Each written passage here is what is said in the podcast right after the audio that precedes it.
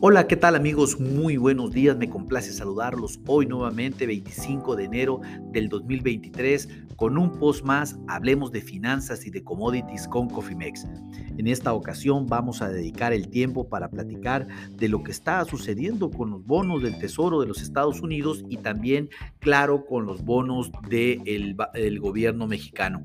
Bueno, déjenme comentarles que en este momento los, bonos se encuentran a la baja, sobre todo en el, corto, en el corto plazo, ante las expectativas de que el ritmo de aumento de tasas por parte de la Fed se reduzca. Ya hemos platicado esto en donde pues la Fed traía un ritmo de incremento de tasas de interés de 50 puntos base en cada reunión de política monetaria.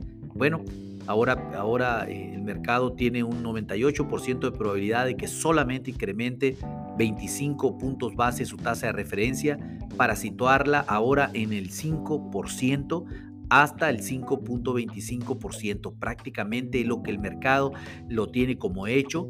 Eh, sin embargo, hay un 38% que dice la probabilidad de que se incremente otra vez nuevamente 50 puntos base y lleve su tasa de referencia de 5 a 5.25 hasta 5.50%. Vamos a ver qué sucede. Mm, hay mucho todavía por, por, por que suceda, sobre todo en esta semana. Tenemos reunión de política monetaria este 31 de enero por parte de la Fed de los Estados Unidos.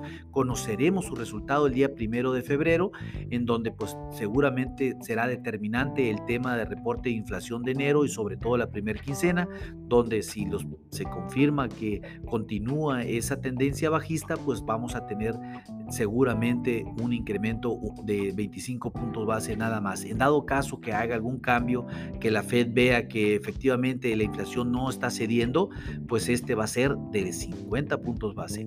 Eso es lo que acontece en este momento en los Estados Unidos. El bono 10 años cotiza prácticamente en 3.45%, el bono a 5 años cotiza a 3.56% y el bono a, a, a 2 años cotiza al 4.15%. ¿Qué está pasando para eh, los bonos del gobierno mexicano en esta, pues prácticamente a la alza?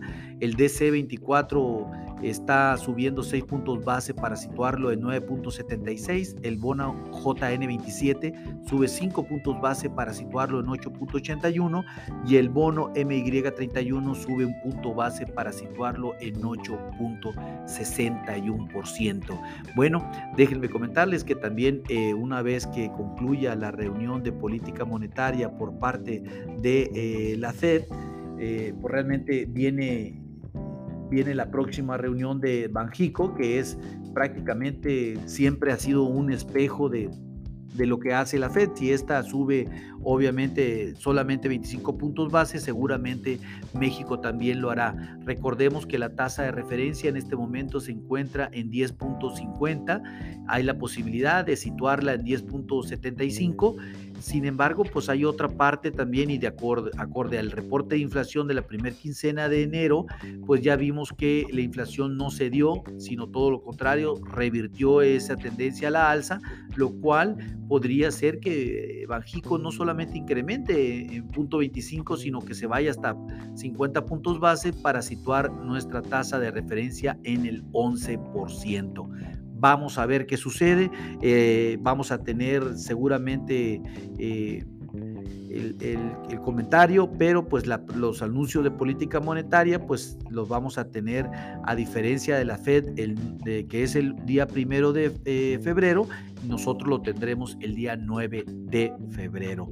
Vamos a ver qué sucede y, comentaremos y sobre todo va a ser muy importante que analicemos las minutas de la reunión de la Junta de Gobierno, las, las cuales saldrán el día 23 de febrero. Esténse muy atentos, es una información determinante, sobre todo para el tema del costo del dinero, pero también un tema importante para ver hacia dónde se está yendo la inflación o qué es lo que está viendo el Banco de México también en el corto plazo y, eh, y las tasas de interés pues son un reflejo latente de eso. Eh, activen sus estrategias en administración de riesgos, es lo mejor para mitigar estos cambios bruscos de los mercados. Les recuerdo que lo peor es no hacer nada. Pasen hermoso día. Hasta luego.